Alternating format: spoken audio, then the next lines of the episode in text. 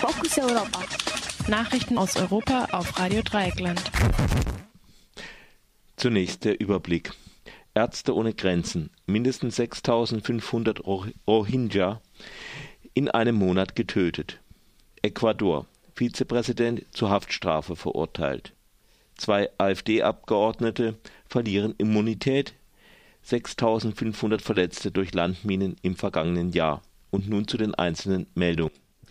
Wie die internationale Hilfsorganisation Ärzte ohne Grenzen veröffentlichte Zahlen zur Verfolgung der Rohingya während der jüngsten Gewaltwelle gegen die muslimische Minderheit in Myanmar äh, sollen allein zwischen dem 25. August und dem 24. September mindestens 6.700 Menschen getötet worden sein. Unter den Toten seien mindestens 730 Kinder unter fünf Jahren.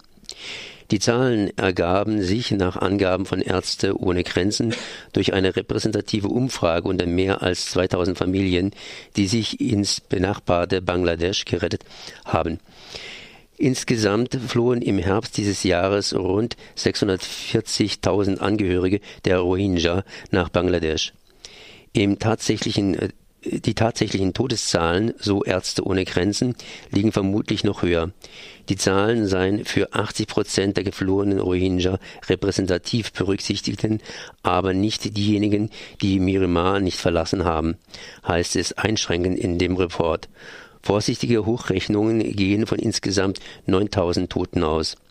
Die Gewalt gegen Rohingya in Myanmar dauert laut Angaben neu ankommender Flüchtlinge nach wie vor an. In Ecuador ist der ehemalige Vizepräsident Jorge Glas wegen Korruption zu sechs Jahren Haft verurteilt worden. Glas war in den Bestechungsskandal um den brasilianischen Baukonzern Odebrecht verstrickt, der in mehreren südamerikanischen Ländern Politikerinnen bestochen hat. Glas und acht weitere Mitangeklagte wurden für schuldig befunden, Odebrecht für insgesamt 11,4 Millionen Euro Schmiergeld bei der Vergabe von Bauarbeiten bevorzugt zu haben. Konkret ging es um den Bau von Erdölinfrastrukturprojekten. Zusätzlich zu ihrer Haftstrafe sollen die Verurteilten 28,5 Millionen Euro Entschädigung an den Staat zahlen.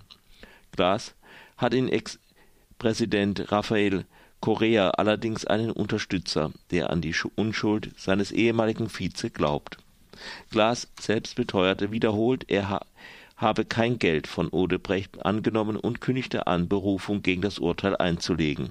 Glas ist derzeit der ranghöchste Politiker, der im Zusammenhang mit dem Odebrecht-Skandal in Lateinamerika verurteilt wurde. Auch dem argentinischen Präsidenten Mauricio Macri wird vorgeworfen, seinen Wahlkampf durch illegale Spendengelder von Odebrecht finanziert zu haben.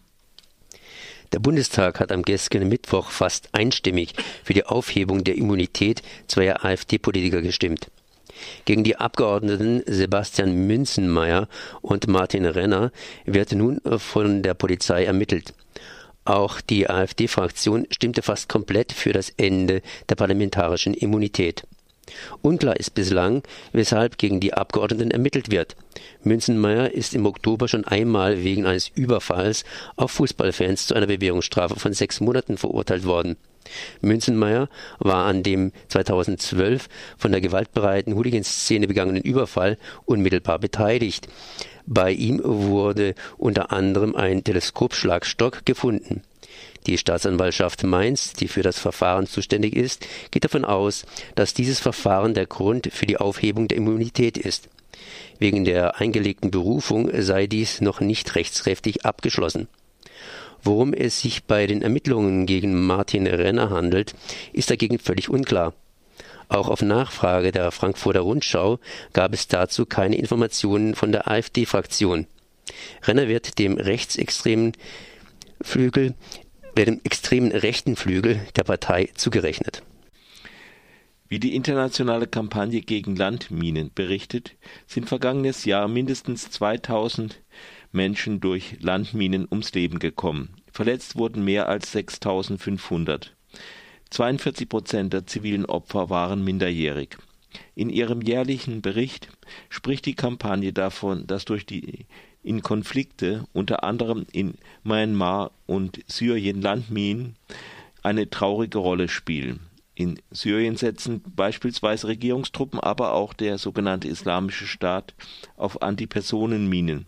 In Myanmar richtet sich der Einsatz der Kriegswaffen besonders gegen die muslimische Minderheit der Rohingya. Fortschritte hatte, habe es dagegen in Kolumbien gegeben, wo nach dem Ende des Bürgerkriegs mit der FARC keine Landminen mehr eingesetzt wurden. Auch Weißrussland habe seine Bestände komplett zerstört, so der Bericht.